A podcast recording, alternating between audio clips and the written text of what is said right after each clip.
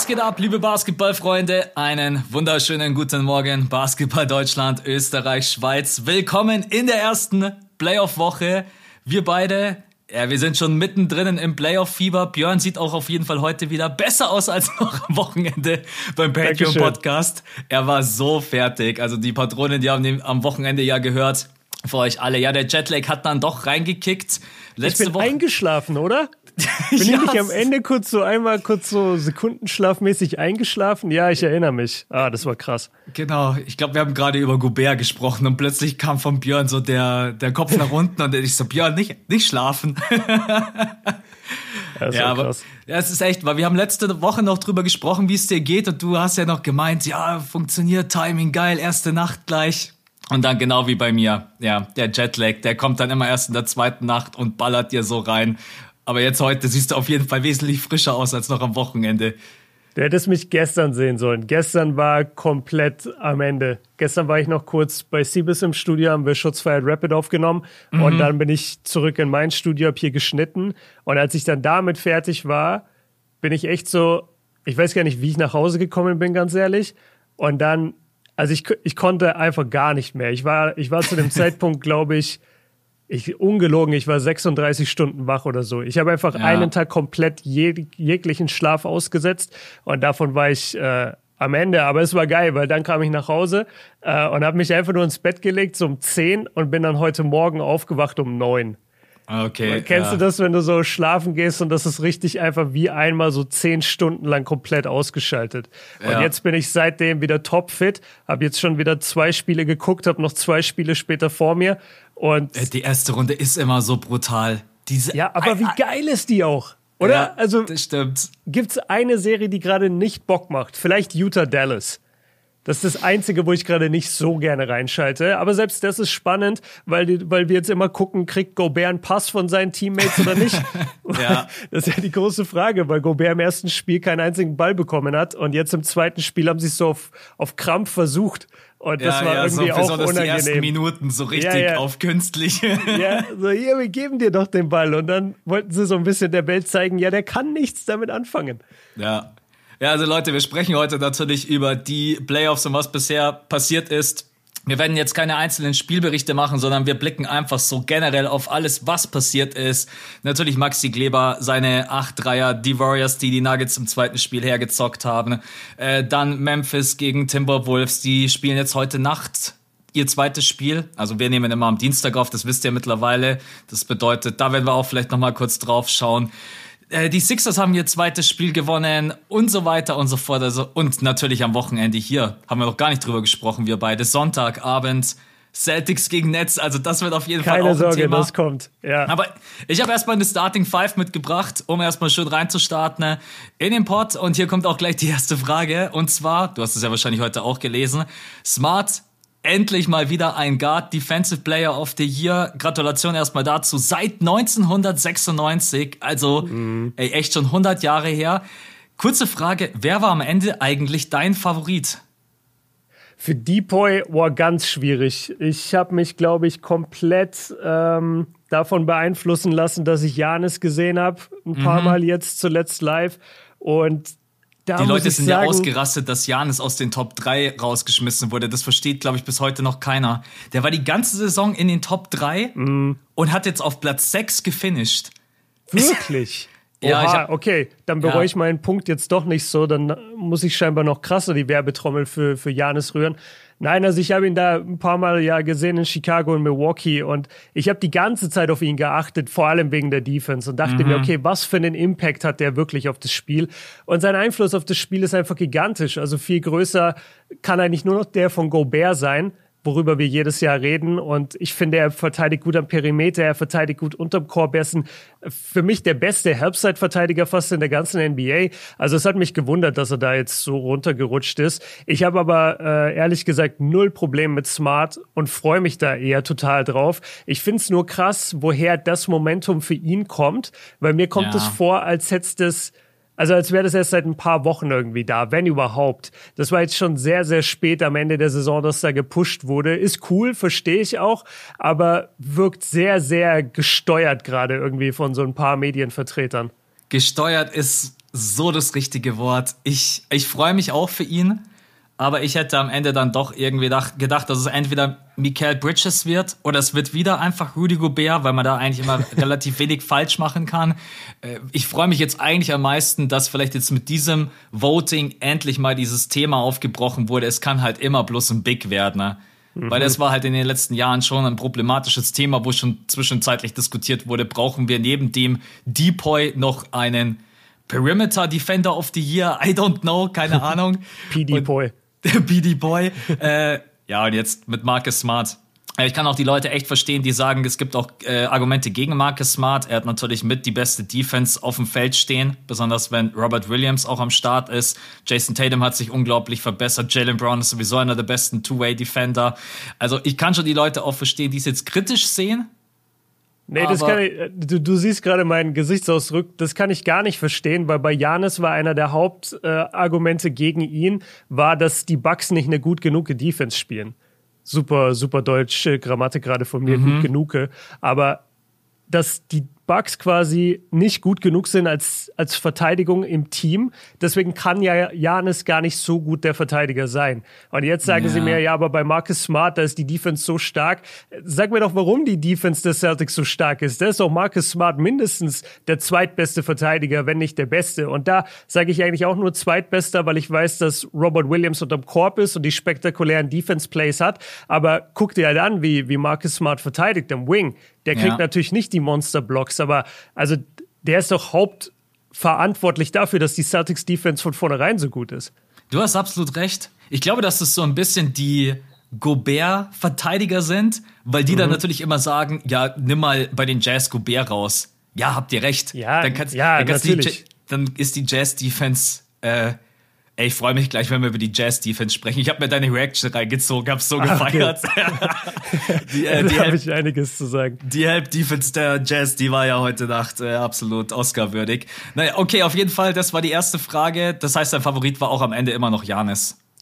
Ja, aber auch, weil ich super schwer finde, sich da festzulegen. Mhm. Und ich habe noch nie wirklich diesen Deep Dive gemacht mit Defense Advanced Stats und so. Ähm, ja. Ich mache das immer nach Augenmaß und da war es für mich Janis. Aber ich bin total cool mit Smart. Okay. Bei mir war es am Ende Michael Bridges. Ich hätte mich mhm. für ihn gefreut. Äh, aber wie gesagt, Marcus Smart ist auch kein Problem. So, ich habe heute ein bisschen einen Mix mitgebracht. Jetzt kommt eine komplette Off-Topic-Frage. Und zwar, gibt es noch irgendeine Handynummer, die du auswendig kannst? Ey, Ey, Irgend, Mama, Alter. Freundin, irgend, irgendeine Nummer. Kannst du noch irgendeine Nummer auswendig? Kennst du das, wenn du denkst, dass dein Handy dich abhört, weil du bei Instagram irgendwie eine Werbung kriegst, genau für irgendwas, über das du gerade geredet hast? Ja. Das gleiche habe ich gerade mit dir, als hättest du so eine Wanze in meinem Handy. Ich habe gestern mit meiner Familie drüber geredet, dass keiner mehr eine Handynummer auswendig kann. Und ich sag ja. dir ganz ehrlich, ich kann nur meine. Ich kann okay. nur meine und das auch nur, weil ich diesen blamablen Moment vermeiden möchte, wenn, wenn Leute dich fragen so, ey, kannst du mir mal deine Nummer geben? Und dann sagst du so, äh, ja, warte. Und dann musst du so deine eigene Nummer raussuchen. Ja. Das, davor habe ich immer Angst, deswegen lerne ich meine eigene Nummer immer auswendig. Ich kann legit keine Handynummer auswendig. Ich kann aber okay. ein paar, paar so Home-Nummern. Wie ist okay. bei dir? Ich kann echt tatsächlich nur eine einzige Nummer und das ist, weil die meine Mom seit seit ich auf der Welt ja, bin hat. Ah, das ist das geil, ist, ja. Das ist wirklich so, weil ich immer zu meiner Mom dann immer sage, ey, wenn es mal irgendwie, wenn ich komplett ausgenockt bin oder habe einen Blackout, deine Nummer, die kriege ich einfach immer hin. Aber das ist tatsächlich die einzige Nummer, die ich auswendig kann. Und irgendwie denke ich mir manchmal auch so traurig, aber ich ändere es halt auch nicht. also nee. ich, ich setze mich jetzt nicht hin und fange an, irgendwie alle Nummern auswendig zu lernen. Ja. Ja, wir hatten das beim Thema irgendwie Polizei und haben uns dann gedacht, so, ey, wenn du da verhaftet wirst, und dann gibt es doch immer dieses, diese, diesen einen berühmten Anruf, mhm. wo ich mhm. gar nicht weiß, ob das eine Hollywood-Erfindung ist oder ob du wirklich auch in Deutschland nur einmal einen Anruf machen darfst. Aber sagen wir mal, das wäre so und sagen wir, du hast dein Handy verloren oder so. Wo rufst du denn an? Das ist ja. ja mega schwierig. Wen rufst du denn an? Ich würde fragen, ey, habt ihr, habt ihr Internet? Kann ich eine DM schicken? Kann ich WhatsApp irgendwas schicken? Ja, es ist echt so, ja. Okay, also Björn kann seine eigene Nummer auswendig, das ist ja schon mal positiv. Und du die deiner Mom. Ich kann zumindest die von meiner Mom und manchmal denke ich mir bei meiner eigenen Nummer, wie genau ging sie jetzt nochmal? Ja, es ist echt ja, andere Zeit. Okay, äh, dritte Frage, die hat jetzt wieder was mit Basketball zu tun und mit einem Thema, was besonders am Montag dann die Runde gemacht hat. Und zwar die Celtics haben ja gegen die Nets gespielt und Irving mit einer Mega-Performance wurde aber natürlich im TD Garden wieder nicht allzu warm begrüßt und von den Fans, von den Seitenrängen beleidigt als Puh, Bi, Fi, das. ich dachte gerade, what? Also, ja. ich glaube, ihr könnt es euch selber zusammen rein. Kriegt jetzt wahrscheinlich 50.000 Strafe. Ähm, eine höhere Strafe ist laut äh, Strafenkatalog, so blöd das klingen mag, von der NBA nicht vorgesehen, weil er ihnen dann, er hat den Dreier gesplasht und hat dann quasi in die Zuschauerränge einen Mittelfinger gezeigt. Wie siehst du das? Muss man sich das als Spieler gefallen lassen? Muss man da einfach drüber stehen? Oder ist auch irgendwo mal eine Grenze überschritten? Man ist so geladen, Playoff-Spiel, wie Irving dann auch gesagt hat, hey, es sind Playoffs, fuck it. Ich mm. antworte jetzt einfach, wie, wie siehst du das? Muss er sich da zurückhalten oder sagst du, hey, go for it, Emotionen, Mittelfinger ist jetzt nichts Dramatisches? Also ich finde, es ist sehr individuell, oder? Du kannst bei Kyrie natürlich nicht den gleichen Maßstab setzen wie bei einem anderen Spieler, weil ein anderer Spieler wird auch nicht so angegangen wie er. Er hat eine sehr, sehr intensive Vergangenheit mit Boston. Da gab es mehrere Vorfälle. Er hat für die Mannschaft gespielt. Es gab einen riesen äh, ins, in, wie nennt man das, eine, eine, eine Riesentrennung zwischen den mhm. beiden und äh, danach noch Aktionen. Es gab die Aktion letzte Playoffs, wo er dann auf deren Logo gestiegen ist und sich so ja. einmal den Schuh abgewischt hat. Also Kyrie hat auch schon viel getan, dass ihn die Boston-Fans natürlich nicht mögen, aber es hat hauptsächlich damit zu tun, dass er ja damals äh, gesagt hat, ja, ich bleibe, wenn ihr wollt, zu den mhm. Fans mhm. und dann am Ende der Saison ist er gegangen. So, das ist eigentlich der Hauptgrund, warum die ihn so hassen. Ähm, was halte ich jetzt von, den, von der Mittelfinger-Aktion? Toll ist sie nicht. Um ehrlich zu sein, ich, ich fand es ein bisschen drüber. Also ich mhm. finde, Mittelfinger zeigen als Spieler ist irgendwie so ein bisschen unnötig, weil du kannst auch andere Sachen machen. Und er hat ja nicht nur einmal gezeigt, sondern mehrmals. Ich weiß nicht, ob du diesen Clip auch gesehen hast, als er beim Einwurf steht und er hat den Ball noch nicht übergeben bekommen und dann tut er so seine beiden Mittelfinger quasi hinter seinen Kopf und ja. zeigt die nochmal so den Fans. Ja. Also war ein bisschen viel. Wo ich ihn aber zum Beispiel verteidigen würde, ist diese Situation, die hast du bestimmt auch gesehen. Ähm, da war er in den Katakomben, ist gerade zur, zur Umkleide gelaufen und dann ist da ein Typ, der ihn filmt und schreit, ey, Kyrie, you suck oder so. Mhm, und daraufhin ja. hat Kyrie eine, eine ziemlich heftige Antwort für den Typen. Und da dachte ich mir zum Beispiel, ja gut, aber du holst sein Handy raus, der Mann läuft da einfach nur, der, der hat nichts mit dir zu tun, ihr seid in keiner Streitsituation und du greifst ihn verbal an und willst es auch noch filmen, um cool zu sein im Internet. Wenn er dir dann eine Antwort drückt, das, das ist doch vollkommen legitim. Also da ja. verstehe ich's. Ich finde in der Arena selber, er kann gerne mit so ein paar Fans hin und her reden. So damit habe ich kein Problem auch. Das hört man ja auch nicht groß. Aber so den Mittelfinger zeigen in den Tribünenrang, wo bestimmt auch viele Kinder sitzen, ist jetzt nicht so cool. Ja, ist halt echt immer ein schmaler Grad. Und wenn du dann auch noch so ein Spiel hast, in dem gefühlt alles klappt, das war auch so eine geile Kombi, dass Irving halt so richtig auch diese Mittelfingereinstellung auf den Court gelassen hat. Ey, der hat den Dreier reingedrückt. Mhm. So war sie, ihr könnt mich mal. Ihr könnt mich beleidigen, ja. wie ihr wollt. Und das hätte ja dann gereicht. Also, ja. oder? Das wäre ja dann eigentlich perfekt gewesen, wenn er da dann den Mittelfinger eher sozusagen in der Tasche gelassen hätte. Ja, ja ich sehe es ich seh's ehrlich gesagt ziemlich locker. Ich muss sagen, ich fand es jetzt nicht dramatisch. Auch sein Acting, wo er einmal an der Seitenlinie steht und macht irgendwie das so das fand ich super. Das, das weinende war Baby. So witzig, ich, Alter. Also ich muss ehrlich, ich habe so gelacht. Also es ist ja, einfach nur. Das äh, fand ich cool. Ja, das wird auf jeden Fall eine geile Serie. Wie gesagt, er wird seine Strafe von der NBA bekommen. Das müssen die schon alleine wegen der Außendarstellung machen. Ne? Ähm, er hat sich auch danach in der PK erklärt, warum er das gemacht hat. Und damit machen wir auch den Deckel oben drauf. Hat mich bloß mal kurz deine Meinung dazu interessiert. Jetzt kommt wieder eine Off-Topic-Frage. Und die ist ganz simpel und easy. Nie wieder Instagram oder nie wieder Spotify? Hm. Jetzt ist natürlich auch schwierig, dass sein Beruf vielleicht auch da ein bisschen mit reinspielt. Ach so, ja gut, das ist natürlich noch schwerer. Puh. Ähm, ja, nie wieder Spotify bedeutet aber nicht nie wieder Musik in jeglicher Form, oder? Genau, Beispiel, das ist richtig. Ja, ja du könntest okay. auch jetzt auf YouTube gehen und dir da die Songs reinziehen. Okay, weil, weil zum Beispiel Spotify ist für mich ein reines Podcast-Medium. Ich höre nur mhm. Podcasts, ich höre keine Musik über Spotify. Ja, Instagram, weil ich mag Instagram sowieso nicht. Okay. Also weil, weil man verliert zu viel Zeit da drauf. Das ist das so schlimm. Du, du gehst drauf, ich will irgendwie nachgucken, ob du eine Story gepostet hast oder sowas. Und äh, dann dann bleibst du einfach so zehn Minuten auf der App und dann machst du sie zu und denkst dir, warum war ich hier gerade drauf? Also ja. lieber, lieber nie wieder Instagram. Okay, bei mir ist aber es nie es wieder müsste, Spotify. okay, dann nur noch zur Erklärung. Es müsste aber trotzdem noch irgendeinen Spot dann geben, wo Leute DMs schicken könnten. Weil sonst ah, ja, wäre natürlich, sonst wäre natürlich kacke, jetzt einfach zu sagen, nee, ich mache Instagram für immer zu. Also irgendwie müssten die Leute schon noch schreiben können, aber sonst ja, lieber, lieber nie wieder Insta. Der Björn, der empfängt dann halt einfach wieder Briefe. Klassisch wie früher. Ey, ich habe ein Postfach. Ich weiß das zwar stimmt, nicht, wie es ja. heißt, aber irgendwo findet man das und dann kann man da Briefe hinschicken. Machen manchmal Leute, ey, voll die netten Briefe, ohne Scheiß. Ja, ich hatte, ich hatte auch mal ein Postfach, da habe ich noch in Augsburg gelebt und habe mich irgendwann mal gewundert, dass ich, ich bestell und bestell und irgendwie ist wirklich alles bei diesem Postfach gelandet. Und so nach zwei, drei Wochen denke ich mir so, wo sind denn meine ganzen Briefe und meine Pakete und alles? Ich habe das mhm. Postfach eigentlich nur damals angemeldet, weil ich das so ins Impressum reinmachen wollte bei YouTube. Ja, ja, Dann denke ich mir irgendwann, wo sind meine ganzen Pakete? Dann gehe ich zur Post und denke mir, jetzt muss ich mal nachgucken. Ey, ich mache das Postfach auf.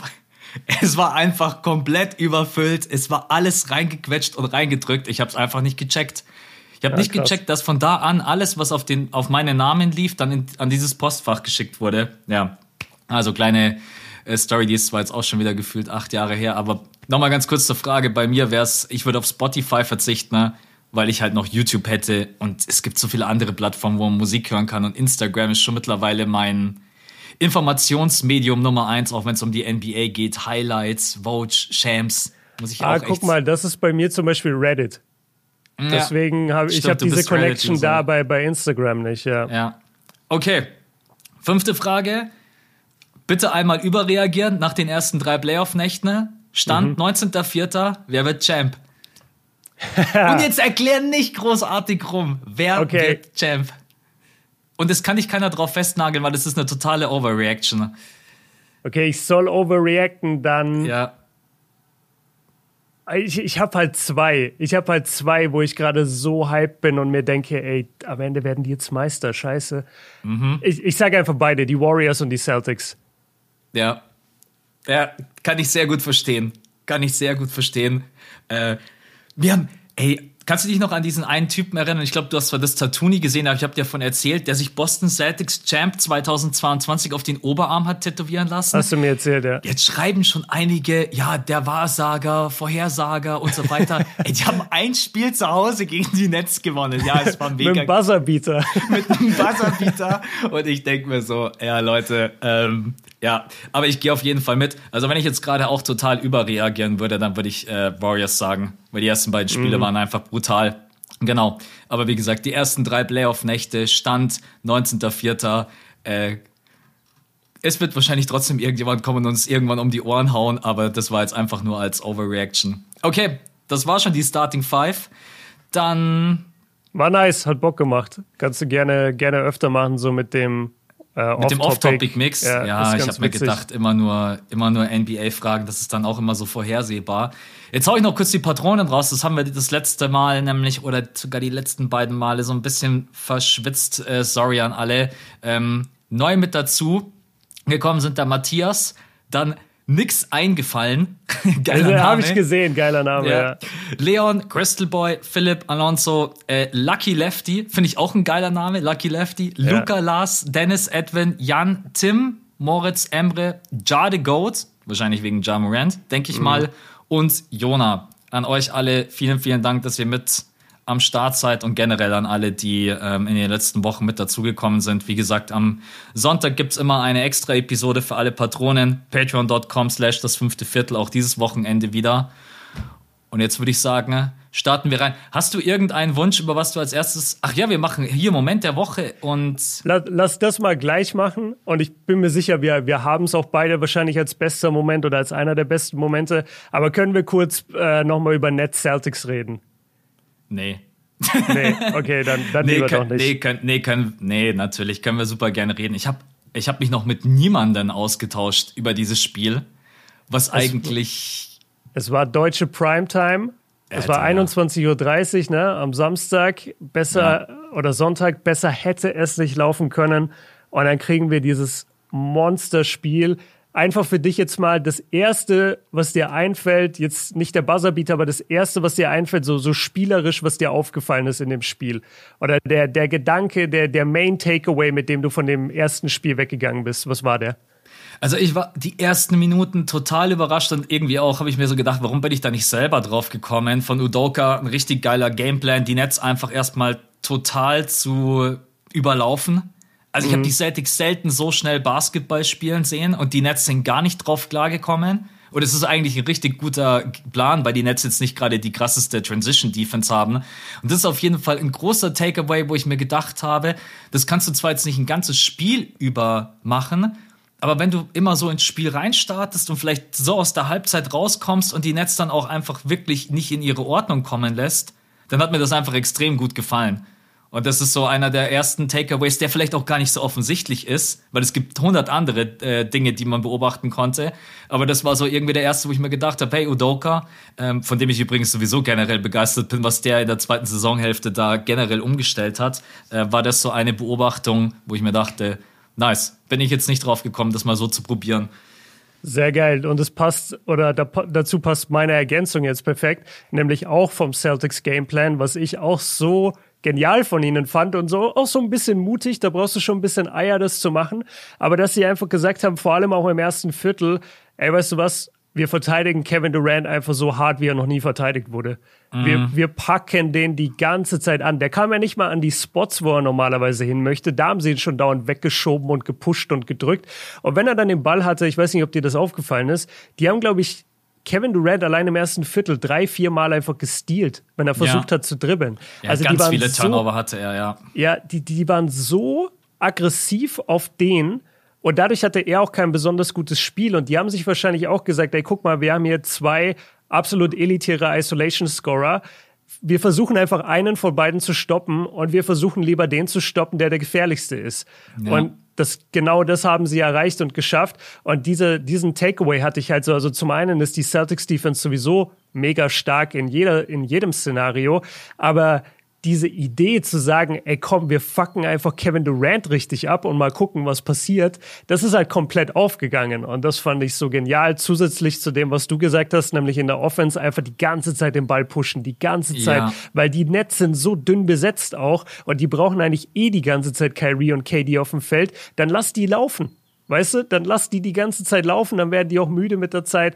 Also starker, starker Gameplan von Ime Udoka, ja. Das ist auch ein Punkt, es ist immer so schade und das zeigt natürlich auch immer die, die Wahrnehmungen der, heutigen, der heutigen äh, Basketballwelt.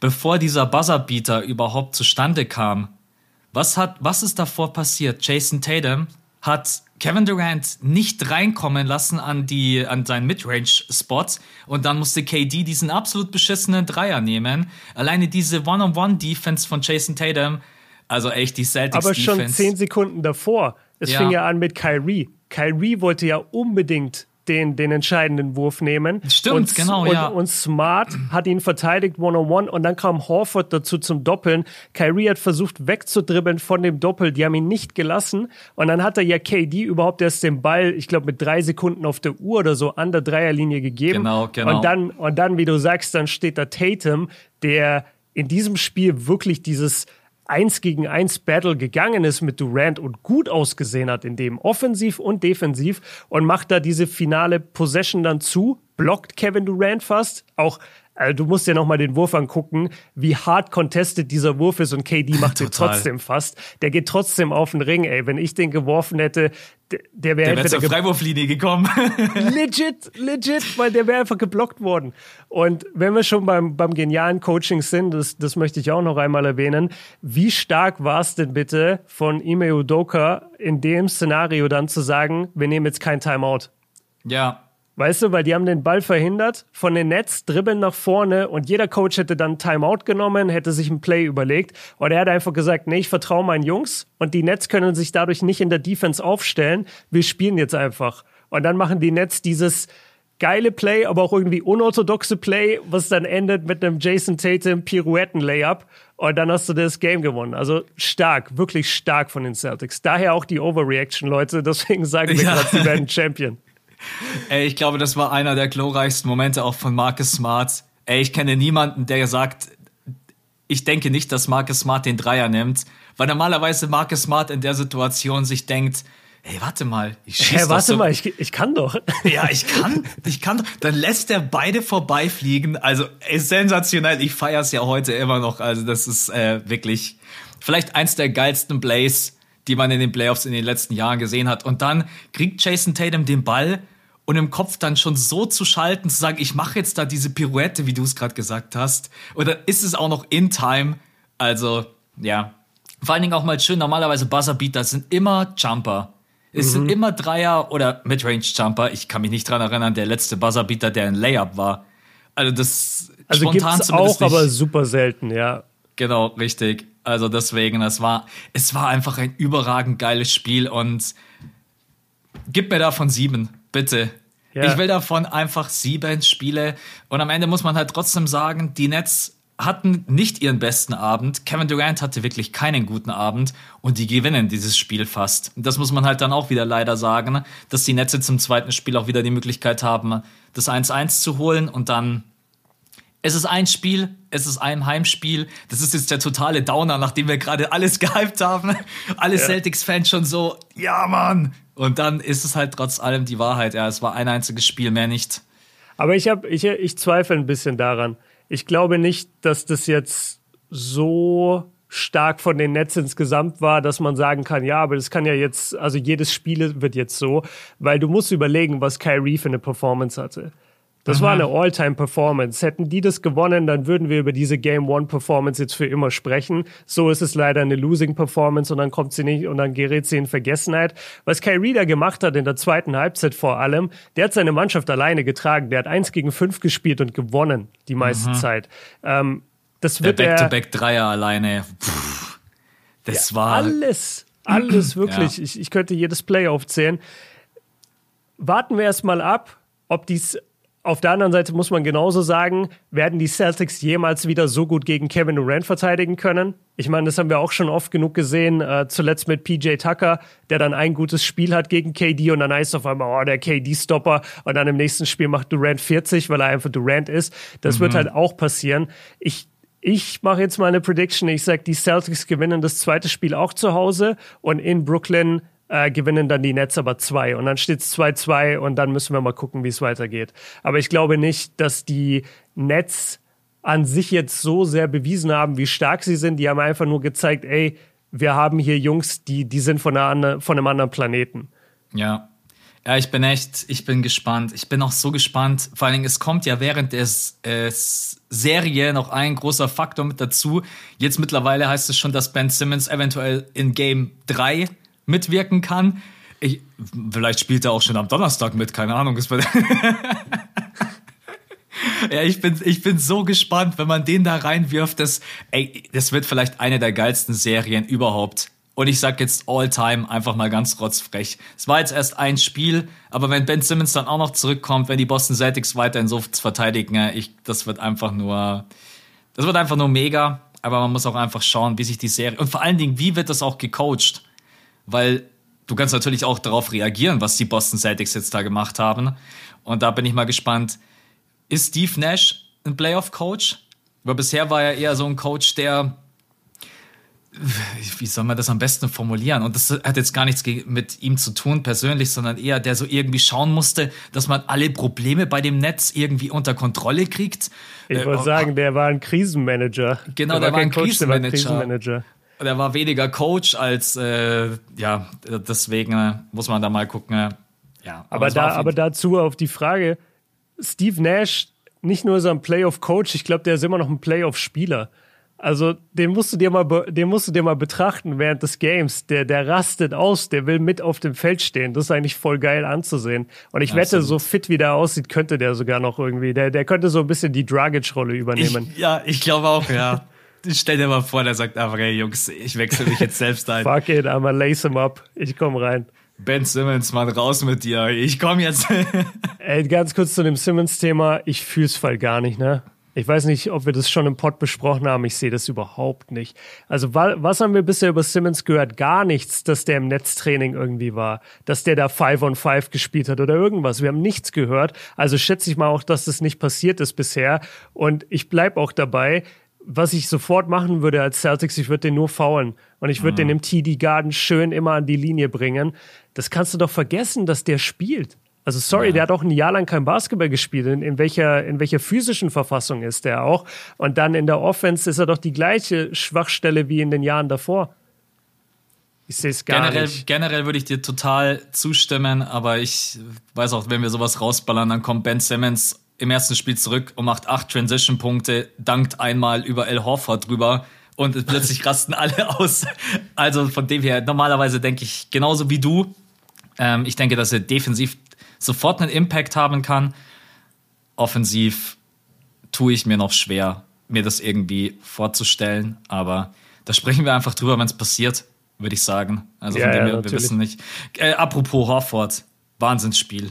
Also ja, du könntest generell noch unbedingt erwähnen. Ey, 8 von 13, seine beiden Dreier getroffene, 20 Punkte, 15 Rebounds, davon 6 offensiv. Ey, Hoff, Primetime Horford oder was? Voll Primetime Horford. Ich habe mir ja. aufgeschrieben nach dem Spiel irgendwie MVP Performance, Tatum, Brown, Smart, Horford. Die haben so überragend gespielt. Ja, ja das war auf jeden Fall. Okay, ich würde sagen, da können wir dann auch noch mal einen Haken drunter machen, ein Spiel, das zweite Spiel. Das hat mich ein bisschen gewundert. Ich habe eigentlich gehofft, dass wir heute Nacht das zweite Spiel bekommen. Also für euch dann gestern Nacht, aber das ist erst von Mittwoch auf Donnerstag. Ja. Also ist irgendwie ein bisschen, die haben jetzt dann insgesamt ja drei Tage Pause zwischen dem ersten und dem zweiten Spiel. Ja. Okay. Sorry, eine Sache muss, müssen wir noch erwähnen, weil wir über Kyrie gesprochen haben und die meisten Leute wissen das, aber gerade bei dem Spiel will ich es betonen. Der Mann ist immer noch am Fasten gerade. Stimmt, ja. Und das war ein Mittags-Nachmittagsspiel. Das heißt, er konnte nicht mal während des Spiels wie normalerweise dort sein Fasten dann brechen, so nach dem ersten Viertel, wenn die Sonne untergegangen ist, sondern die Sonne war die ganze Zeit auf dem höchsten Punkt, während die gespielt haben. Das heißt, er konnte weder trinken oder hat hat äh, weder getrunken noch gegessen und dann so eine Leistung abzu abzuzielen in so einer um in so einer Environment, wo er da war, Weißt mhm. du, bei den Celtics, wo jeder auf ja. dich einschreit und jeder dich beleidigt und dann da auch noch zu fasten und so eine Performance hinzulegen, unglaublich. Also das, man sollte diese Performance nie vergessen, obwohl Tatum das wahrscheinlich so mit schade. dem Buzzerbeater einfach das, das zunichte ja. gemacht hat. Ja. ja, an alle, die gerade fasten, ne? liebe Grüße gehen raus an euch. Auf jeden ich, Fall. Äh, hab viele Freunde, ich hatte während der Schule viele Freunde, die das gemacht haben und ich hatte auch jetzt schon ein paar Nachrichten, hey Max, deine Videos oder der Podcast und so weiter lenkt mich einfach ab, während wir gerade fasten und äh, dass er das dann auch noch, da musst du auch noch ein NBA-Spiel zocken, Playoffs, Game One. Also da kann man einfach nur den Hut vorziehen. Schön, dass du das nochmal mit aufgegriffen hast, weil da habe ich jetzt gar nicht dran gedacht. Äh, jetzt muss ich dich kurz fragen, als Bucks-Fan, ich ja. habe dein erstes Video, deinen ersten Titel gesehen.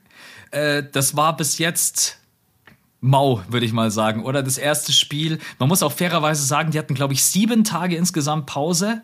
Also eine sehr, sehr lange Pause, die, ich glaube, Bulls und Bucks. Aber das Spiel war bis aufs erste Viertel schwierig anzusehen, würde ich mal sagen, oder? Schwieriger anzusehen, noch viel mehr, wenn du wirklich Bucks-Fan bist und dich wunderst, warum dominieren wir das erste Viertel und danach sehen wir aus wie Trash gegen ein Team, was einfach nicht gut ist. Ey, die Quoten Was? von den Bulls sind ja katastrophal gewesen. Also. Ja, also, ey, DeRozan irgendwie 6 von 25. Ich glaube, Zach Levine auch sowas in die Richtung. 6 von 19, Vucevic 9 von 27, 32 Prozent aus dem Feld, 18,9 Prozent von der Dreierlinie. Ey, das ist. Ja, und dass man das dann fast verliert, ist. Ähm, problematisch. Ich habe es abgehakt als, okay, erstes Spiel, was soll's. Und ich glaube auch, dass die Bucks wirklich diese Serie trotzdem zumachen werden in vier oder in, oder in fünf. Aber was ich noch sagen will zu diesem Thema, sie hatten jetzt eine Woche frei. Das ist so schwierig, weil höre ich nicht gerade die ganze Zeit, ja, man darf das Hawks-Heat-Spiel nicht so ernst nehmen, weil die Hawks hatten nur zwei Tage Pause und äh, wurden da voll an die Wand geklatscht von Miami. Und dann wird mhm. mir dauernd gesagt, ja, Miami war ja auch so frisch. Miami musste ja kein Play-In spielen. Okay, die Bucks waren auch frisch und haben es aber fast geschafft, gegen die Bulls zu choken. Also da müssen wir uns auch mal entscheiden, was jetzt, was jetzt gut ist und was schlecht ist. Eine Pause, ist eine Pause gut oder schlecht von sieben Tagen? Da müssen wir auch mal auf ich einen gemeinsamen immer, Nenner kommen. Ich bin kommen. immer Team, Pause ist Kacke. Rhythmus ist geil, Pause ist Kacke. Das ist mein Standpunkt schon immer gewesen. Okay, und zählt es dann vor allem für Teams? Weil was sagen wir dann zu Kyrie? der in dieser Saison immer eine Woche Pause hatte zwischen seinen Spielen und einfach 50, 40, 90 gemacht hat und unglaublich gescored hat jede Nacht. Ja gut, das ist ein All-Time-Great, den kann ich auch nachts um 3 Uhr aus dem Bett rausholen und der, das, das ist, stimmt, das äh, stimmt, ja. Ja. Ah, das hast du schön gesagt. Ja, lass doch mal Kyrie spielerisch immer seine, seine Blumen geben. Das stimmt. Er ist einfach ein All-Time-Great. Absolut, ja. Also ich würde, ja, es ist, ja, bei den Bucks Bulls will ich es vielleicht auch, ich bin ja auch äh, jetzt nicht Bucks-Fan, aber Sympathisant auf jeden Fall. Und ich finde, das ist irgendwie so eine schöne Ausrede. Oder ist es eine schöne Ausrede ja. zu sagen, ja, eine Woche Pause, wir müssen erstmal ein bisschen warm werden. So ist so eine geile Ausrede, die man einfach mal in den Raum werfen kann. Muss man sich nicht erklären, erstes Spiel, Warm-up, war kacke, weiter geht's. Ich sag dir aber auch noch, was es war, und das unterstelle ich jetzt meiner Mannschaft einfach mal. Die haben sich schon ein bisschen sehr gefühlt nach dem ersten Viertel. Also die mhm. haben die Bulls schon hart auseinandergenommen, auch genau mit dem, was man sich gedacht hat, nämlich unterm Korb immer wieder da attackiert mit Lopez und Janis. Janis hatte drei Danks im ersten Viertel. Die haben sich da schon ein bisschen, glaube ich, zu sicher gefühlt und das kann auch Teil davon gewesen sein. Aber ja, lass es nicht zu hoch hängen, war eine Niederlage, hätte nicht sein müssen, aber nee, Quatsch, sie haben es ja gewonnen. Sorry, sie haben es ja gewonnen. Ja, ja, gewonnen. Ja, ja, nicht eine Niederlage, aber es fühlt sich an wie eine Niederlage, weil sie so schlecht gespielt haben. Aber ja, ich, ich mache mir jetzt keine Sorgen so. Ja, Ey, ich schaue gerade nochmal auf die Quoten. Das ist echt. Bulls-Fans, ihr tut mir echt leid. Hast das du gesagt, Vucevic hat 27 Würfe genommen? 27 Würfe, ja. 9 von 27, 2 von 10. Ernsthaft? Ja. Sehr krass. Okay. Ja, das war. Also der war sehr aktiv. Das war auch kein, kein Wunder wird der zu Hause mal ausgebuht. Äh, also, hast du das gesehen bei mir in den Vlogs? Ich hatte ja, immer die ja. Spielvorstellung mit drin und die, und Leute, die Leute dachten, dachten, immer bei Wu wird er ausgebucht, aber ja, die genau. meinen eigentlich nur Vucevic. Ja, genau, und die sagen halt Vuc. Und die Leute haben alle geschrieben, hä, wieso wird Vuc ausgebucht? Ja. Ey, komm, lass uns mal ganz kurz über Maxi sprechen, wenn du Bock hast. Über die Mavs. Safe. Das, das ist ja alles so unter dem Mantel gerade bester Moment, oder? Die Sachen. Ja, wobei Ey. die Bucks-Niederlage, ich sag schon wieder Niederlage, das Bucks-Spiel. Ja, das war nervigster Moment. Nervigster Moment. Ich, ich habe einfach von beidem mehrere mitgebracht, weil gerade so viel abgeht. Also lass glaub, über Maxi reden. Ja, ich glaube, bester Moment war ja natürlich definitiv das Spiel am Sonntag Celtics gegen Nets. Also wenn das für jemanden für Basketballfans kein geiler Moment war, dann äh, weiß ich auch nicht. Und dann ja. kommt Max, Maxi einfach heute Nacht raus und denkt sich, ja, jetzt schieße ich einfach mal acht Dreier Ey, ich hätte es ihm ja wirklich gegönnt, dass er noch einen reingemacht hätte. Da wäre er nämlich All-Time-Leader in einem einzigen Spiel, gleich auf mit Jason Terry. Jetzt mhm. ist er mhm. der Zweite. Und ja. irgendwie ist es schon verrückt, wenn man sich so denkt, Maxi Kleber mit acht Dreiern, jetzt der Mavs-Spieler hinter Jason Terry, der die meisten Dreier reingeballert hat. Aber ey, du hast es in deiner Reaction auch schön gezeigt. Wie viele offene Würfe hatten sie? 17 uncontested? 17. Ja, genau, 17, 17 uncontested. Also die Jazz. Erfolgreiche. Erfolgreiche. Also, ja. ja, von den 22, die sie getroffen haben, waren 17 davon ohne Defense. Ja. Also ich meine, generell ist es für Kleber erstmal ganz, ganz wichtig gewesen, Shooting Slump nach dem All-Star-Break. Es lief überhaupt nichts, seine Quoten waren wirklich äh, einfach schlecht.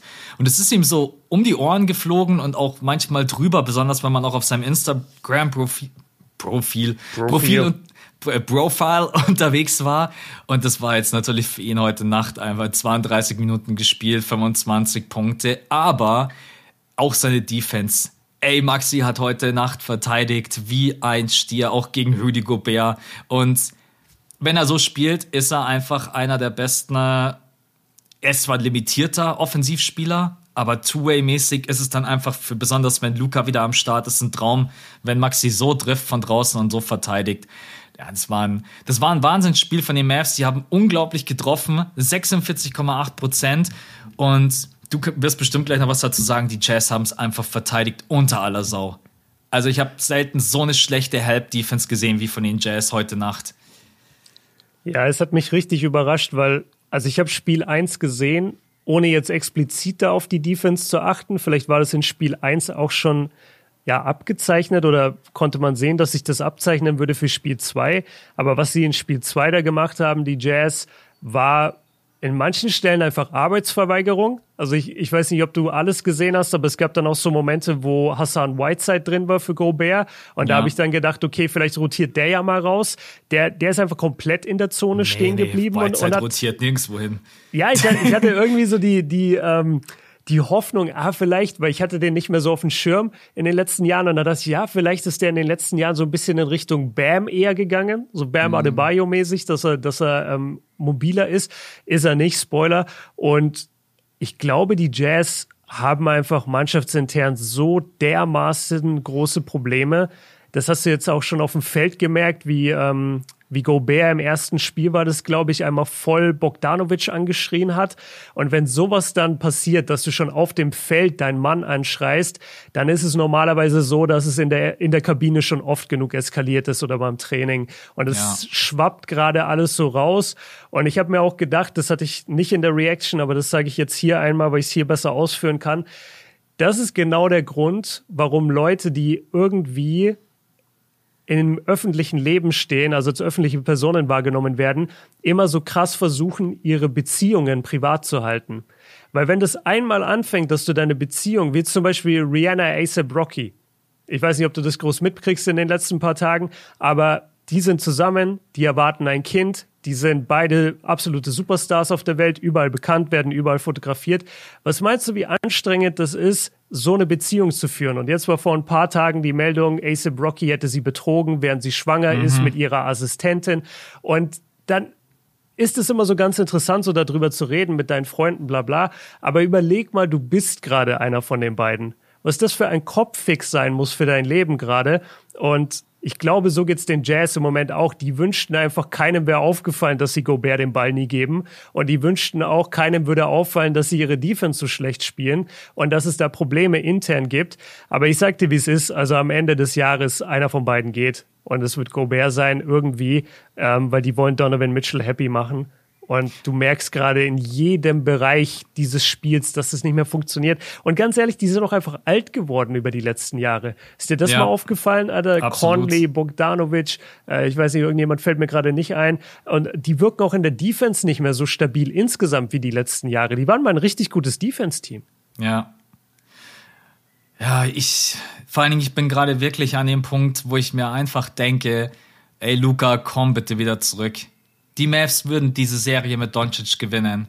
Wenn die Jazz diese Serie gewinnen, dann für mein Empfinden wirklich bloß, weil Luca ausfällt. Ist das dritte Spiel jetzt leider auch nach wie vor fraglich.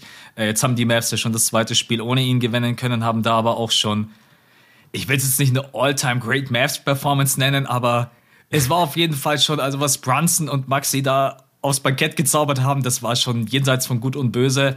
Und du hast es gerade angesprochen, die Probleme bei den Jazz, egal ob offensiv oder defensiv. Mike Conley, katastrophales Spiel, ey, null Punkte, null von sieben, 22 Minuten gespielt, wurde ein ums andere Mal von Jalen Brunson wirklich hops genommen. Also mhm. Brunson hat mit Mike Conley gemacht, was er wollte, aber egal wer. Auch Donovan Mitchell. Donovan Mitchell hat jetzt 34 Punkte erzielt, braucht aber gefühlt für jedes 30-Punkte-Spiel 30 Würfe. Also jetzt auch heute Nacht wieder 13, so ja, 13 von 30, das ist einfach kein effizienter Abend. Deswegen sieht auch sein Plus-Minus-Rating meistens auch nicht gut aus. Dann ist Donovan Mitchell von der Defense, der hat mir auch überhaupt nicht gefallen. Äh, Gobert ist wirklich noch der Letzte, den ich kritisieren möchte, weil Gobert war jetzt nie der Spieler, der dann raus ans Perimeter sprintet, wenn die Help dann kommen würde. Und wenn man dann sagt, von der Rotation her muss er dann raushelfen. Äh, aber das ist wirklich, äh, den einzigen, den ich mir gerade anschauen kann bei den Jazz ist Bogdanovic der spielt gerade in den ersten ja. beiden Spielen wirklich super. Und man kann nur hoffen, dass die, auf Seiten der Mavs kann man nur hoffen, dass die Jazz das nicht checken, dass man Bogdanovic vielleicht öfters den Ball in die Hand geben sollte, weil Bogdanovic hat den Ball viel zu wenig in der Hand.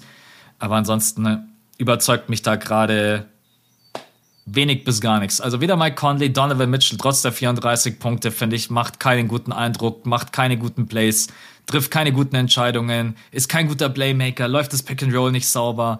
Die Bench, die Bench war noch gut, weil Jordan Clarkson hat seine ja, 21 Punkte. Clarkson ist halt die Bench, ne? Genau, richtig. Ja. Ähm, aber ansonsten, und weil du gerade gesagt hast zu Whiteside, Whiteside ist in den letzten Jahren einfach Whiteside geblieben. Einfach ja, ich weiß auch nicht, wieso ich das so im Kopf hatte. Ich habe einfach nur gesehen dann äh, in, im Spiel so, ah, okay, warte mal, jetzt, jetzt switchen sie ja, jetzt, jetzt geht Gobert quasi vom Feld. Wahrscheinlich damit Whiteside anders verteidigen kann, aber er hat dann genauso verteidigt. Und noch zu dem Thema ganz kurz, jetzt wird's äh, sehr Basketball technisch und, und analytisch, aber ich mache es auch nur kurz. Was die Jazz überhaupt nicht machen, ist Help the Helper.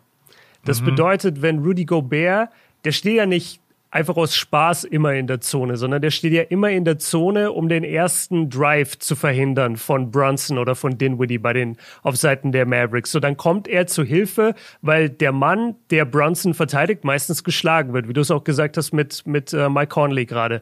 So und was jetzt passieren muss, damit Gobert da jetzt eben nicht schlecht aussieht, wenn der Ball dann auf den Shooter gepasst wird, ist, dass einer von denen, der auch gerade oben am Flügel verteidigt, müsste jetzt eigentlich zu dem offenen Shooter rotieren und dort ja. versuchen, den, den Wurf zu contesten. So, und das passiert bei den Jazz auch so gut wie gar nicht, weil, und jetzt wird's richtig eklig, help the, also du musst dem Help Defender. Ja, pass auf, wir haben ja gerade gesagt, help the helper, ja? Ja. Und jetzt musst du dem Typen, der Help the Helper spielt, helfen. Mhm. So, das heißt, Rudy Gobert ist jetzt wieder dran und muss jetzt einen richtig langen Weg laufen, um dort dann wiederum in die Helpside zu gehen und den Mann zu übernehmen. Und ja. da verlieren wir gerade nicht nur die Zuhörer, weil sie sich denken, Björn kann das nicht richtig erklären, sondern da verlierst du auch Leute wie Gobert, weil der sagt, ey, das laufe ich einfach nicht. Mhm. Ich habe hier gerade meine Herbstzeit gespielt, ich renne jetzt nicht da 200 Meter raus an die Dreierlinie, um da einen Wurf zu contesten. Und ich das ist so ein bisschen Beispiel, das Problem. Ich habe ja, ich ja, hab noch ein Beispiel im Kopf, äh, das hast du auch, ähm, glaube ich, wahrscheinlich gerade im Kopf gehabt. Dinwiddie schlägt seinen ersten Mann zieht mit einem Drive rein, Gobert geht unter den Korb, bedeutet Dinwiddie kann unterm Korb nicht abschließen. Ne? Und mhm. dann steht Maxi Kleber in der Corner. Kannst du dich an genau. das Play erinnern? Ja, ja genau. Genau, ja. und Bogdanovic steht, glaube ich, zwischen Maxi Kleber und Bullock und versucht zu verstehen, wo kommt der Pass jetzt hin. Genau, weil und, er muss gerade zwei Shooter decken. Genau, und, und richtig. Dinwiddie kann jetzt äh, quasi entscheiden, wo er hinpasst und dann muss ja. eigentlich Bogdanovic da dann hinrennen. Genau, richtig. Und das ist dann diese Help, der Help äh, Defense, die in dem Fall gar nicht möglich war, weil Bogdanovic halt, halt dann spekuliert hat, dass der Ball zu Bullock geht, der Ball geht aber zu Maxi Kleber, weil Dinwiddie das auch super macht. Er schaut zu Bullock, passt aber raus auf Maxi, dann ja. gibt's den Dreier ins Gesicht und ja, das Rudy Gobert. Nee, ähm, eben nicht ins Gesicht, weil es ist ja keiner da. Also Bogdanovic ja, kommt ja, Bogdanovic kommt ja zu spät, aber du, du meinst sowas wie dann, dann kommt da der tödliche Dreier. Ja, genau, richtig. Ja. Bogdanovic kommt dann drei Sekunden später angeflogen. ja, noch genau. so, ey Leute, ich hab's noch probiert. Ja, aber ihn trifft wirklich mit am wenigsten Schuld. Ja. Ähm, du hast ganz am Anfang vom Podcast gesagt, die Serie, die gerade am wenigsten Spaß macht und ich würde mitgehen. Also wenn jetzt heute Nacht Maxi und Brunson nicht so abgegangen wären, dann finde ich, ist es ein anstrengender Basketball, besonders von den Jazz. Mavs haben den Ball, finde ich, gut laufen lassen. War mhm. ich doch auch ein bisschen überrascht, besonders die Swingpässe am Perimeter. Übrigens, falls jetzt jemand sagen sollte, ich habe gesagt, ey, die Mavs sind ja leicht zu verteidigen, lass Brunson einfach werfen. Habe ich. Ah, didn't, didn't age well. Ja, ist auf jeden Fall in die Hose gegangen, freut, aber macht mir überhaupt nichts aus. Also freue ich mich total für Brunson. Ey, da bin ich übrigens jetzt mal gespannt. Der wird im Sommer Unrestricted Free Agent. Und der, Gib ihm den Max. Gib ihm direkt den Max. Also der ich hoffe, dass die Mavs ihn bezahlen und nicht sparen wollen, weil jetzt ist natürlich die Frage, spielt er in der nächsten Saison wieder so? Äh, und wenn die Mavs natürlich dann diese Frage irgendwie teamintern mit Nein beantworten sollen, dann hoffe ich, dass man ihn nicht gehen lässt. Weil Brunson macht sich halt gerade echt teuer. Der hat jetzt 1,8 Millionen mhm. verdient, 25 Jahre alt, wird unrestricted free agent und ich bin mir sicher, dass Teams wie die Knicks und Co., die werden den haben wollen und die werden dir mit Geld zuscheißen. Und ja. Hast du gerade gesagt, der verdient 1,8? Ja, 1,8. Der hat äh, die letzten vier Jahre so viel verdient wie du und ich. 6,1 Millionen. Krass. Ey, fra frag ihn mal, ob er einen Kickstarter machen will. Ja. Dass er durch die Saison noch kommt. Was ist das denn, ey? Ja. Krass. Also der wird jetzt im Sommer seinen Ver Vertrag bekommen. Das ist natürlich auch äh, vollkommen zu Recht. Ähm, ich hoffe, wie gesagt, er bleibt bei den er bleibt bei den Mavs, weil Brunson ist ein geiler Spieler und funktioniert auch an der Seite von Luca gut. Ja. Weißt du, was sie vielleicht machen könnten? Sie könnten einfach fragen, ob Bertans sein Gehalt teilen will. weil der ist sein Gehalt beim besten Willen nicht wert. Und vielleicht kann man dann äh, Bronson so ein bisschen Kohle abgeben. Ich glaube nicht, dass er geht, weil ich glaube, dass Luca ihn richtig mag. Mhm. Ich glaube, Luca spielt sehr, sehr gerne mit Bronson, entweder an seiner Seite oder als Backup. Und das könnte sein, dass Luca dann einen Einfluss darauf hat, dass der eben nicht geht. So ja. vom Spielerischen. Und ich muss noch eine Sache sagen. Ich glaube nicht, ehrlich gesagt, oder zumindest glaube ich gerade nicht zu 100% dran, dass die Jazz das Ding zumachen, selbst wenn Luca nicht spielt. Also im Moment kann für mich alles passieren in der Serie. Ja. ja, aber du, du sagst es natürlich auch, du, du bremst so ein bisschen de, den, ähm, de, den Enthusiasmus. Nee, genau, die Euphorie, weil natürlich muss man sagen, dass die das höchstwahrscheinlich nicht nochmal hinbekommen, so gut zu spielen ja. die Mavs. Also, dass, dass Maxi auch nochmal 8 von 11 trifft, das sind 72 Prozent Dreier. Unwahrscheinlich, dass das nochmal passiert. Und es ist auch unwahrscheinlich, dass die Jazz nochmal so schlecht verteidigen. Ja, die, ich meine, bei den Mavs, die müssen, die müssen halt schon echt sehr, sehr viel treffen, damit die so andere Schwachstellen über, wie sagt man, kompensieren. Ja. Wie zum Beispiel das Rebound-Duell, das verliert man jeden Abend so knallhart. Also die Jazz haben 50 und die Steht da echt eine 31? Ja, da steht eine 31. 50 zu 31 Rebounds. Das ist halt. Also, das deswegen, sind 19 Rebounds. Aber jetzt haben die Mavs auf jeden Fall erstmal ihre Hausaufgaben gemacht und haben dieses Spiel gewonnen, weil jedes Spiel, was man jetzt natürlich gewinnt, bedeutet, man kriegt ein bisschen mehr Luft, man bekommt ein bisschen mehr Zeit, um Luca vielleicht doch noch zurückzubringen. Und ich glaube, jetzt haben wir zu dieser Serie, die angeblich ja nicht so spannend ist, gefühlt ungefähr 20 Minuten gelabert. ja, und Ey. sie ist halt nicht schön anzusehen. Das ist vielleicht ja. noch das Entscheidende, weil Basketball technisch ist sie super interessant, aber wer will die ganze Zeit Help the Helper analysieren? Ja, das äh, nach der Analyse gerade eben keiner mehr. nee, ich glaube auch, ich habe es voll gebutschert. Lass uns zum, zum nächsten Thema gehen. Ey, du hast gerade gesagt, wir sagen ja immer, ja, das passiert im nächsten Spiel nicht. Und ich erinnere mich auch an unsere beiden Aussagen. Am Sonntag war es, glaube ich, haben wir gesagt, ja, die Sixers, die treffen wir jetzt nicht nochmal so gut. Zweites Spiel, Sixers aus dem Feld, 52 Prozent, from Downtown, 46,7 Prozent, von der Freiwurflinie 86,7 Prozent. Haben Gott sei Dank bloß die Patronen gehört. was, hat, was hat Maxi gemacht? Ja, Maxi hat wieder 23 Punkte, 8 von 11, 3 von 6. Stark. Der Geiler Typ ja, ich meine. Ich, habe es noch nicht gesehen, muss ich, muss ich dazu sagen. Ich, ich gucke es mir nach dem Pod an und mache es dann mein Video. Deswegen, ich habe es noch nicht gesehen. Ja, ich muss, ich mache ganz kurz gerne Eigenwerbung für mich. Ich habe während der Saison habe ich eine kleine Analyse zu Tyrese Maxey gemacht und da bin ich auch auf seine starken äh, Shooting-Zahlen und die hat er die ganze Saison schon. Ist jetzt nicht so, dass Tyrese Maxey jetzt plötzlich in den Playoffs äh, Prozentzahlen ballert, die man von ihm noch nie gesehen hat. Aber ist natürlich jetzt gerade schon krass, wenn du überlegst, dass Therese Maxi gerade so zu seiner zweiten Scoring-Option wird, weil Harden wieder 3 von 9, 14 Punkte. Ich, das ist wirklich so gerade die einzige Baustelle, wo ich mir so denke, was, was ist, wenn es wirklich mal ein Spiel gibt, wo es um, wo's um alles, wo es um alles geht? Ist Harden mhm. dann da? Ist Harden dann nicht da? Weil das sind jetzt gerade so First-Round-Games, du spielst zu Hause, ja, okay. Da kann natürlich ein Tyrese Maxi mal aufzocken. Aber Hardner, ich habe keine Ahnung. Wo ist dieser Harden, der einfach mal in dem Spiel sagt, gib mir den Ball und ich gebe dir 40? Ich glaube, der ist weg. Den gibt es einfach nicht mehr. Er ist, er ist weg, stimmt. Ob es ihn gar nicht mehr gibt, ist die Frage. Also es gibt auch manchmal Situationen, wo ein Spieler, der schon ein bisschen älter ist, dann zu einer anderen Franchise geht und mit dem neuen medizinischen Stab dort zusammenarbeitet und die ihn nochmal hinbekommen. Das war zum Beispiel bei Shaq damals, als der nach Phoenix gegangen ist. Mhm. Da dachte man eigentlich schon davor so, ja, okay, das, das war's jetzt. Und dann hat er in Phoenix echt nochmal ganz gute Zahlen für sein Alter abgeliefert und war noch recht mobil dann dort vor Ort. Das war ganz cool und das passiert immer mal. Aber im Moment ist es echt ja, es, es wirft so viele Fragezeichen auf. Also wo ist denn dieser Spieler hin? Das kann ja eigentlich fast nur, das kann eigentlich fast nur eine Verletzung sein, die er noch verschleppt und, und über die er nicht mehr redet. Ist vielleicht doch noch die Hamstring irgendwie. Oder es könnten Folgen sein, aber da spekuliere ich jetzt, weil ich gar nicht mehr weiß, ob er es jemals hatte. Äh, das könnten Folgen von Covid sein.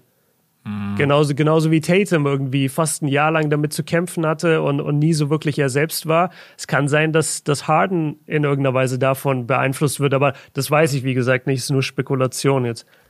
Ich denke mir mittlerweile vielleicht auch, dass Harden einfach einer der größten Rhythmus-Shooter ever war. Ein Spieler, mhm. der einfach mhm. bei Houston jedes Spiel 25 Würfe genommen hat. Das macht er Im jetzt. ersten Viertel. Ja, so, so gefühlt war's wirklich. Und jetzt nimmt er halt in einem Spiel nur noch neun Würfe. Und es gibt einfach manche Spieler, die nicht hochprozentig treffen, wenn sie kaum Würfe bekommen. Und Harden hat in der kompletten Starting Five jetzt im zweiten Spiel die wenigsten Würfe bekommen. Es ist so eine Erklärung, die ich versuche mir irgendwie in den letzten Wochen, dass ich sage, okay, Harden war immer jemand, der mit Rhythmus geworfen hat und dadurch kam dann auch einfach dieses, diese Shooting-Explosion. Aber naja, solange sie die Spiele gewinnen, kann es einem jetzt egal sein. Aber wenn es dann mal Spiele sind, Game 7, weiß ich nicht, nächste Runde gegen die Heats, dann wäre es halt geil, einen Harden zu haben, der diese Stepback-Dreier dir ins Gesicht reinbrettert, wo du einfach nur denkst, ja. wie geht das? Pass auf, du hast gerade gesagt, dass es manche Shooter gibt, die sind einfach nur im Rhythmus gut und die brauchen mhm. so ein bisschen Anlauf, ne?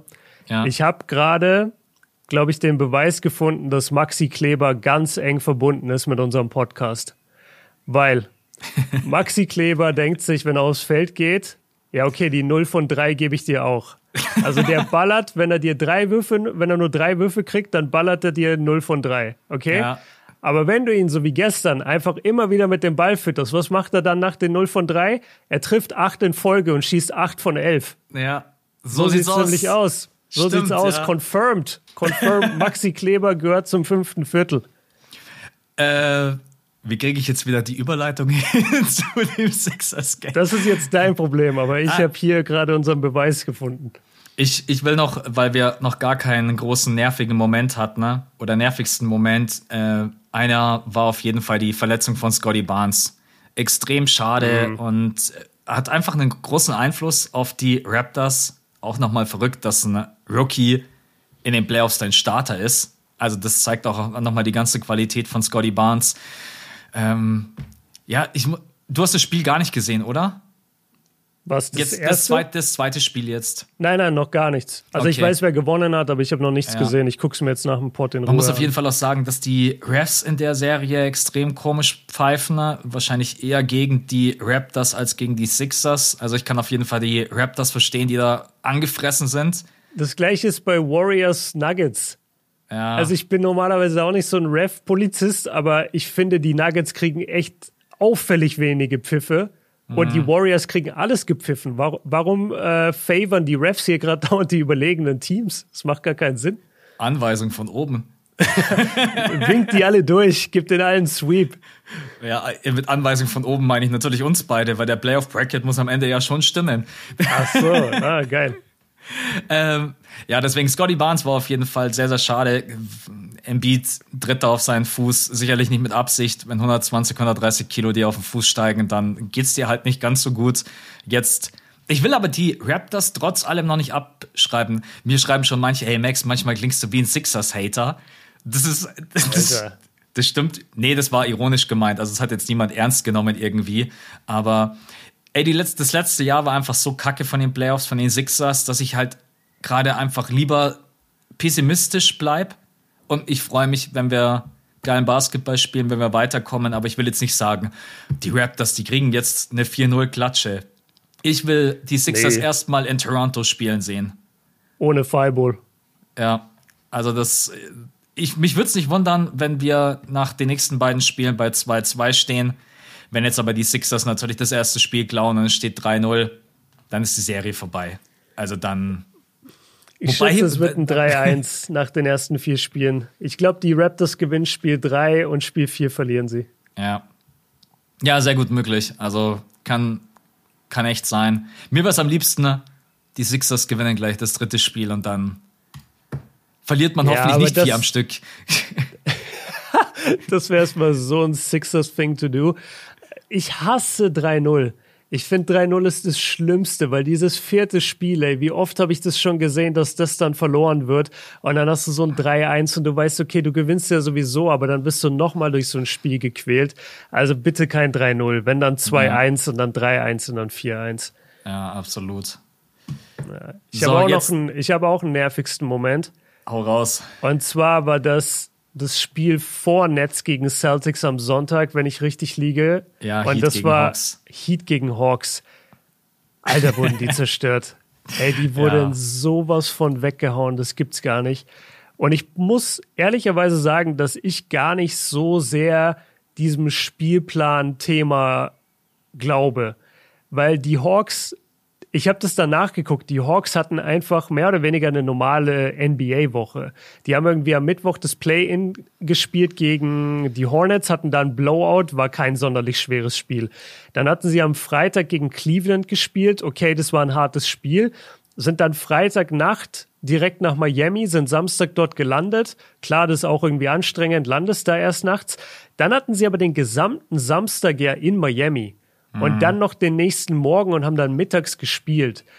Und normalerweise, ach so, shit, das bin ich. Sorry.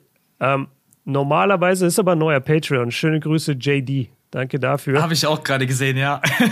Bester Mann, JD, danke.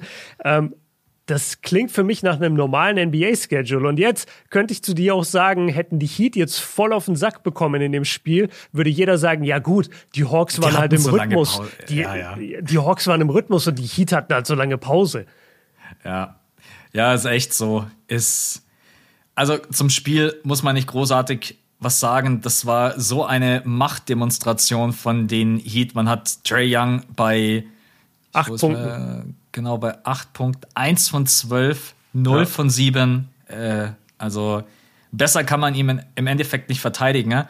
Aber ich bin ganz bestimmt jetzt nicht der, der sich hier hinsetzt und sagt, ja, die Hawks, die reißen sowieso nichts, weil Trey Young, du sagst es, und Trey Young kommt im nächsten Spiel raus und ballert den Heat 50 um die Ohren. Und 100 dann- Prozent. 100 Und beeft sich mit den Zuschauern und prügelt sich mit Jimmy Butler. Ja, ist echt so. Und dann, nee, das äh, Buzzerbeater gegen Jimmy Butler in sein Gesicht. Deswegen, Ja. ich, bin, ich bin ganz bestimmt der Letzte, der jetzt hier die Hawks abschreibt.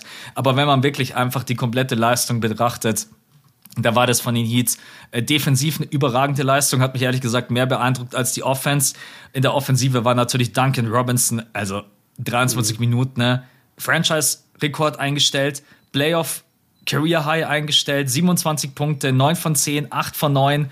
Der eine Bucket, den er nicht von draußen gemacht hat, das war, glaube ich, ein Layup, ein offener. So ist es auch bei Duncan Robinson, wenn er kein Dreier hat, dann muss es ein offener Layup sein. Ja.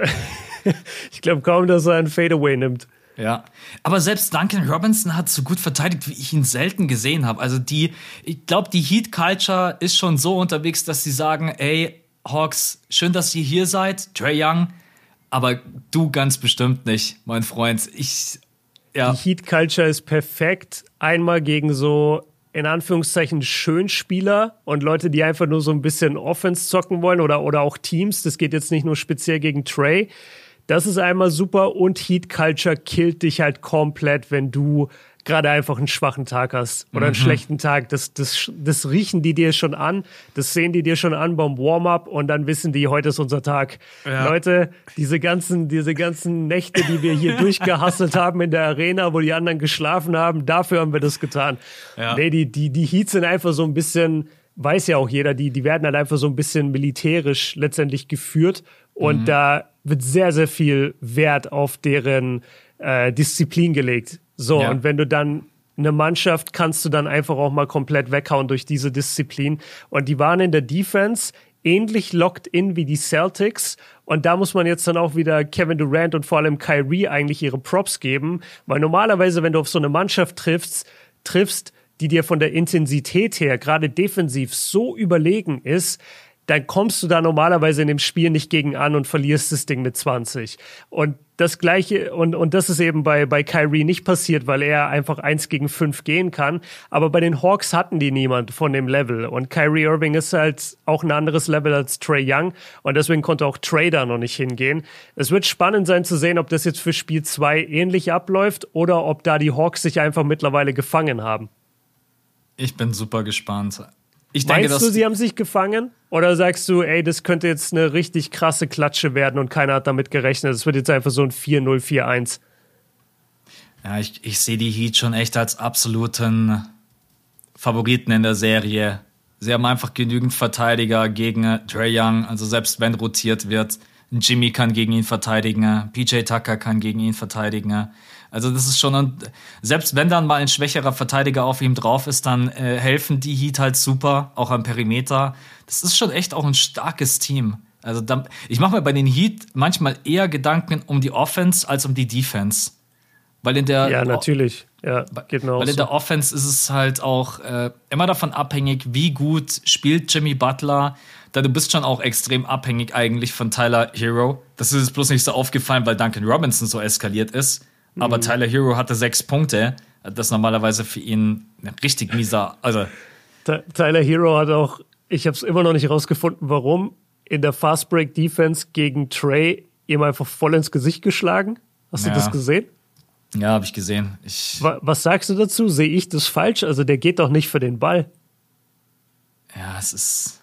Ey, da muss sich gerne. Es wird ja jetzt sowieso geändert, diese Fast Break Fouls. Soll mhm. jetzt ab nächster Saison soll es dann zwei Freiwürfe und Ballbesitz geben für das Team, was gefoult wird. Aber so, was ist denn danach entschieden worden? Ich weiß es gar, gar nicht. Gar nichts. Mehr. Normales Foul. Die, die ah, haben das ja. nicht mal reviewed.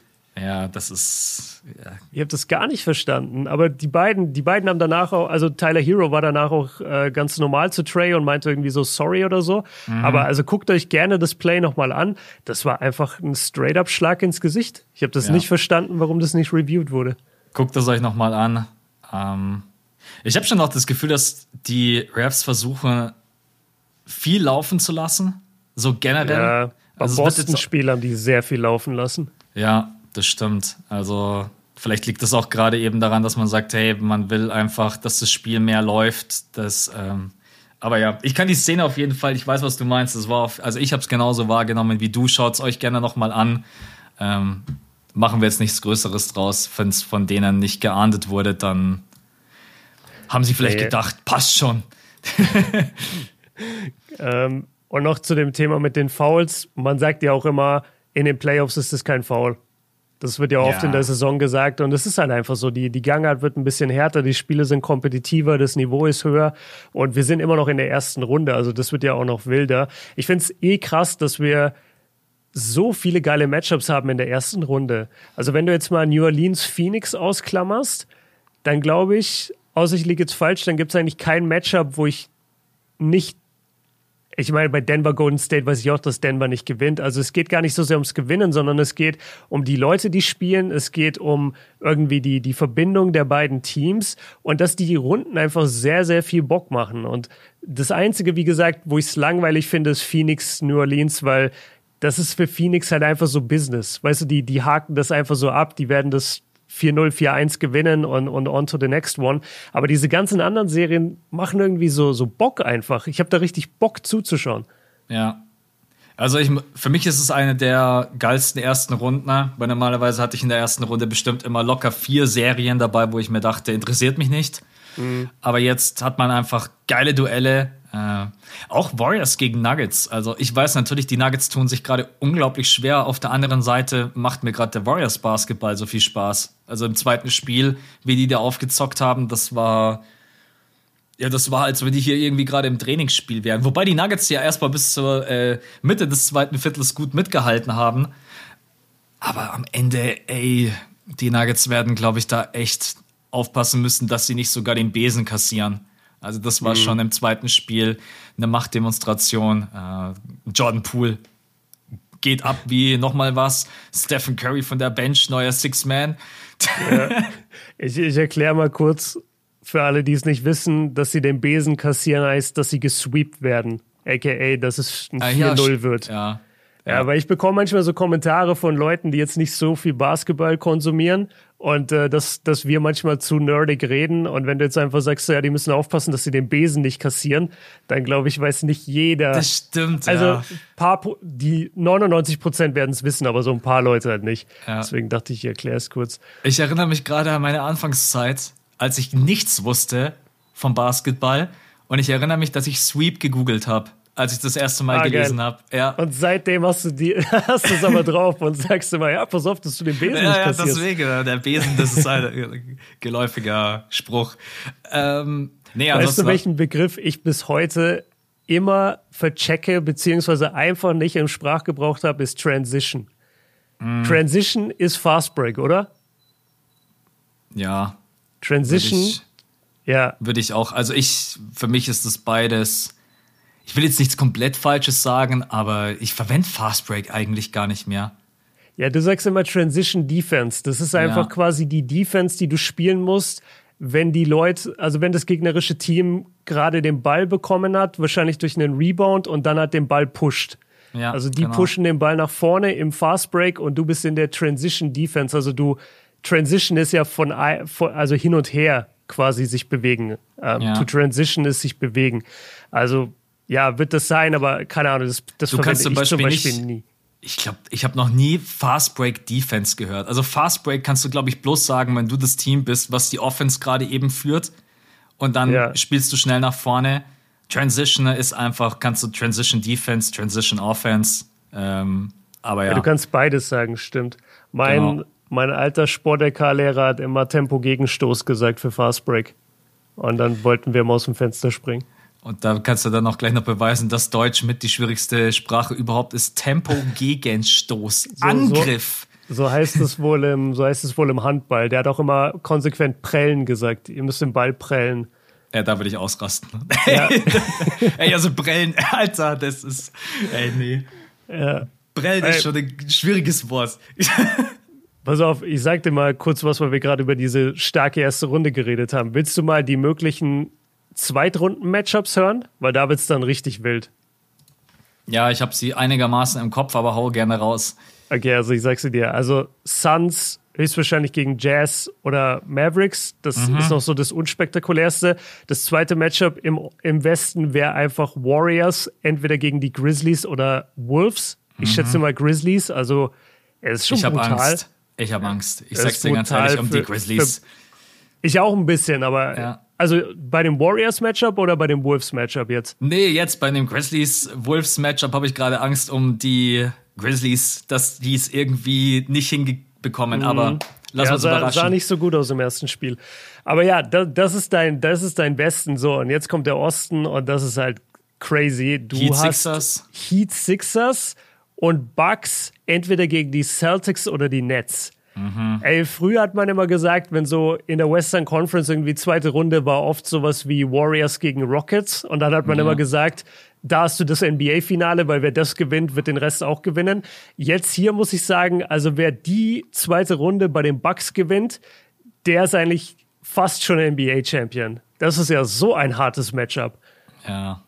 Ja, das ist, das zeigt aber auch, wie in den letzten Jahren einfach Gott sei Dank das Niveau in der NBA einfach jetzt doch wieder ausgeglichener ist. Es gibt so viele mhm. gute Teams mit unterschiedlichen Stärken, aber die, die zweite Runde im Osten, ja, wobei, jetzt kommen nämlich gleich die Raptors-Fans und sagen, hey Jungs, psch, ganz ruhig, noch sind wir nicht raus. So. Also, so ja, aber ihr seid 2-0 hinten und von dem, was ich jetzt gehört habe und gleich sehen werde, habt ihr in beiden Spielen jetzt nicht groß Angst erweckt, dass ihr gewinnen könntet. Ja, also die zweite Runde kann auf jeden Fall richtig geil werden. Ich meine, selbst Suns gegen, gegen Mavs wäre halt geil.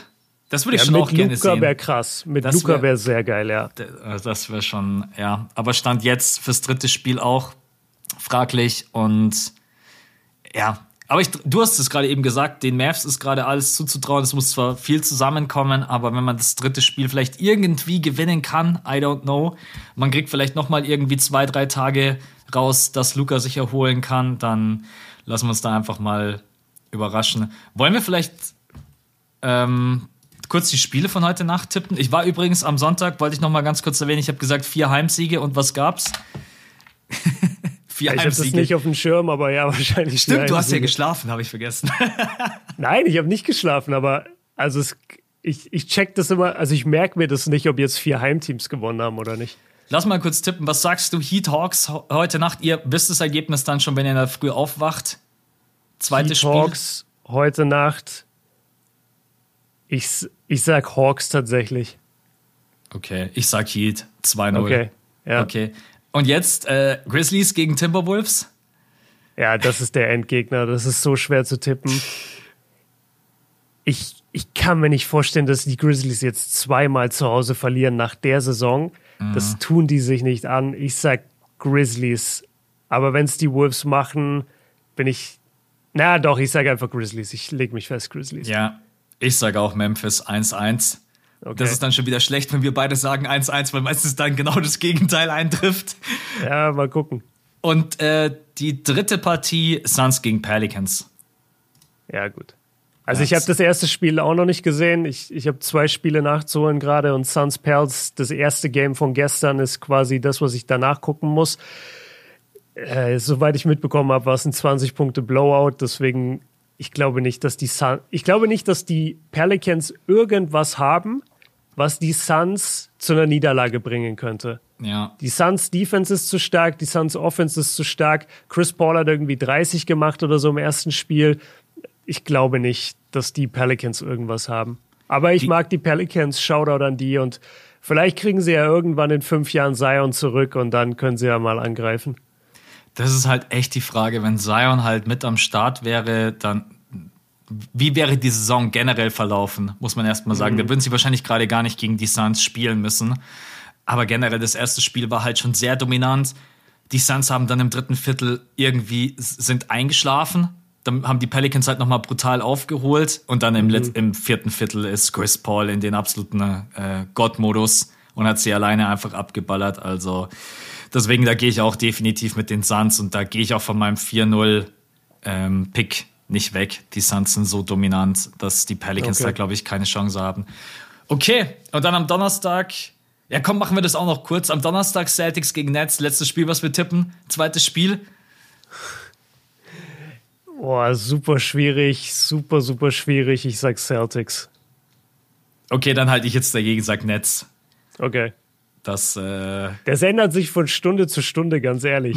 ja. so, so eine Prediction für, für ein Game, keine Ahnung.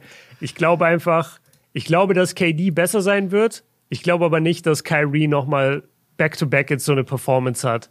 Und die Nets haben schon echt viele Schwachstellen und die Celtics haben das so gut ausgenutzt, das ganze Spiel. Und hätte Kyrie nicht die ganze Zeit diese Monsterwürfe versenkt, dann wären die Nets, glaube ich, irgendwann einfach wären die nicht mehr rangekommen. Die, die Celtics waren, glaube ich, irgendwann mal vorne so mit 10 oder 13 mhm. und hätte dann Kyrie nicht die ganze Zeit solche Dinger getroffen, dann wären das halt auch gerne mal 18 geworden bis 22 und ich glaube, dann kommen die Netze einfach nicht mehr hin, weil dafür die Celtics Defense an sich zu stark ist. Außer jemand hat halt eine God-Performance, wie Kyrie sie eben hatte. Ich bin gespannt. Ich freue mich auf jeden Fall. 1 Uhr. Es geht sogar noch einigermaßen. Guck ich safe live. Ja, da kann man nichts, dann einfach. Nichts hält mich davon ab. Da kann man dann einfach wach bleiben. Nicht so, 3.30 Uhr, wo du dir so denkst, ja, danke. Weißt du, ja, weißt du, was nervt? Unter der Woche bei den Spielen ist es so, dass die Spiele sich überlappen.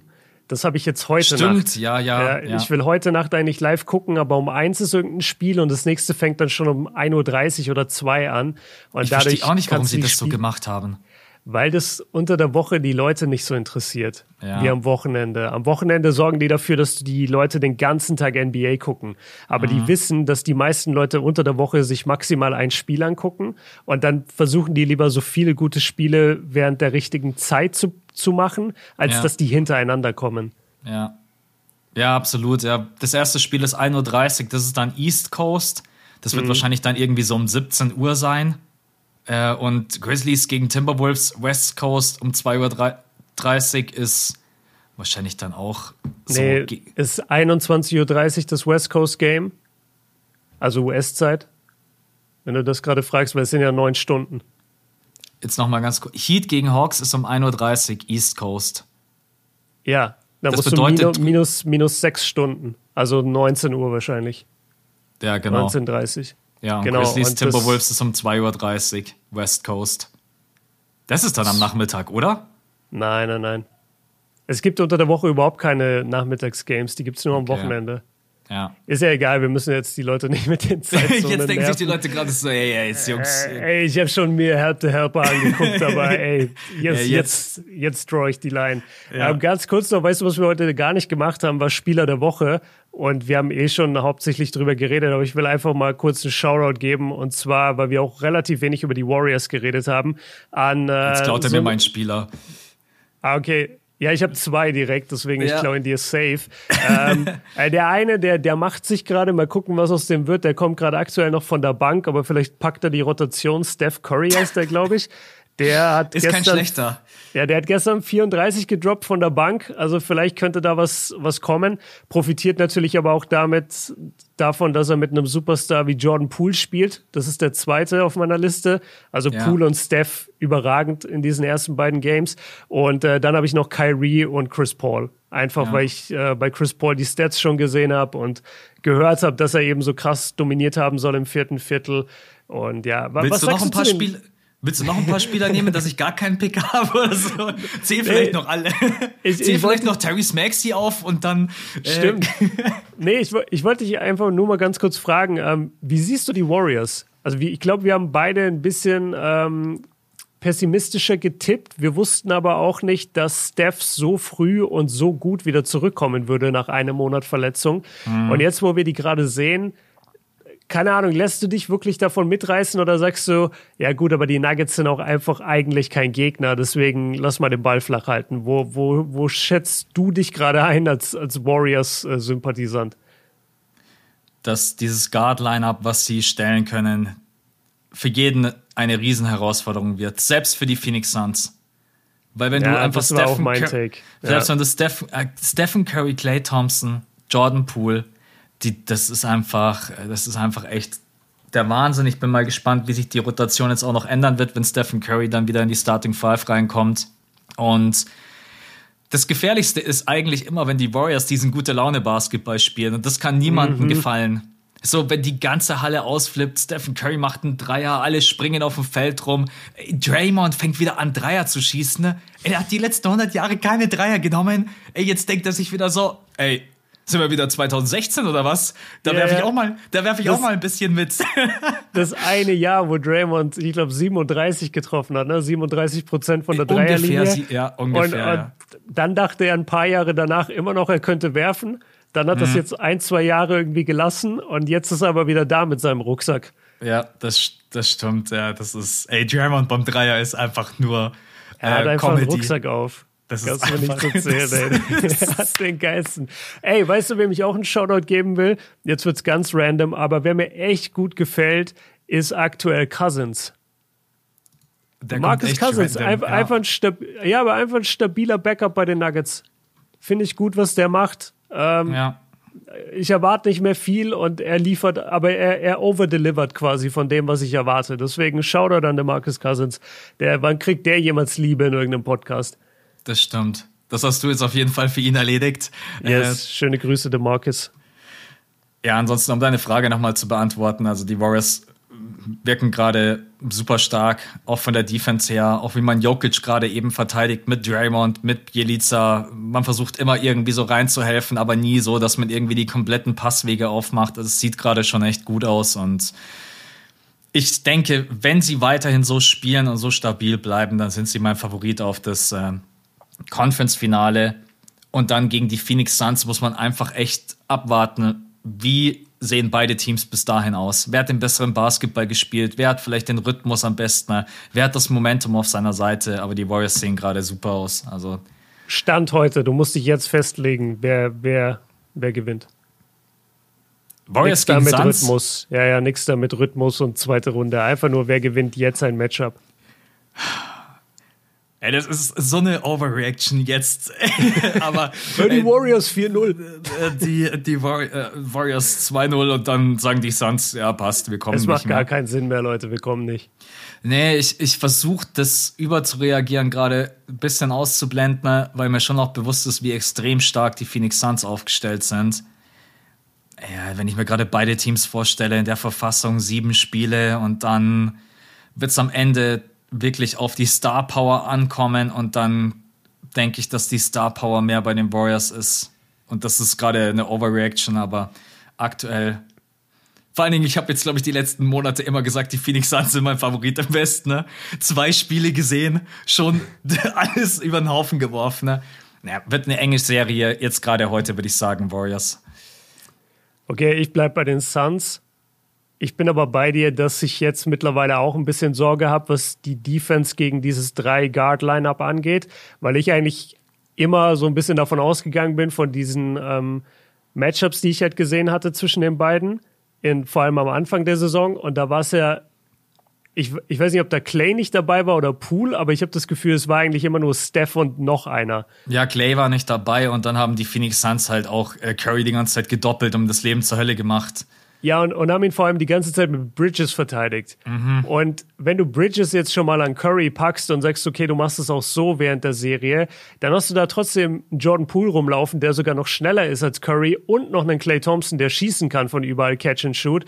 Das wird dann verdammt schwierig, die alle drei gleichwertig zu verteidigen, ähm, zumal du dann von den Matchups her irgendwann an deine Probleme kommst, weil wer, weil wen starten die denn? Die starten Chris Paul, die starten Mikael Bridges und Crowder.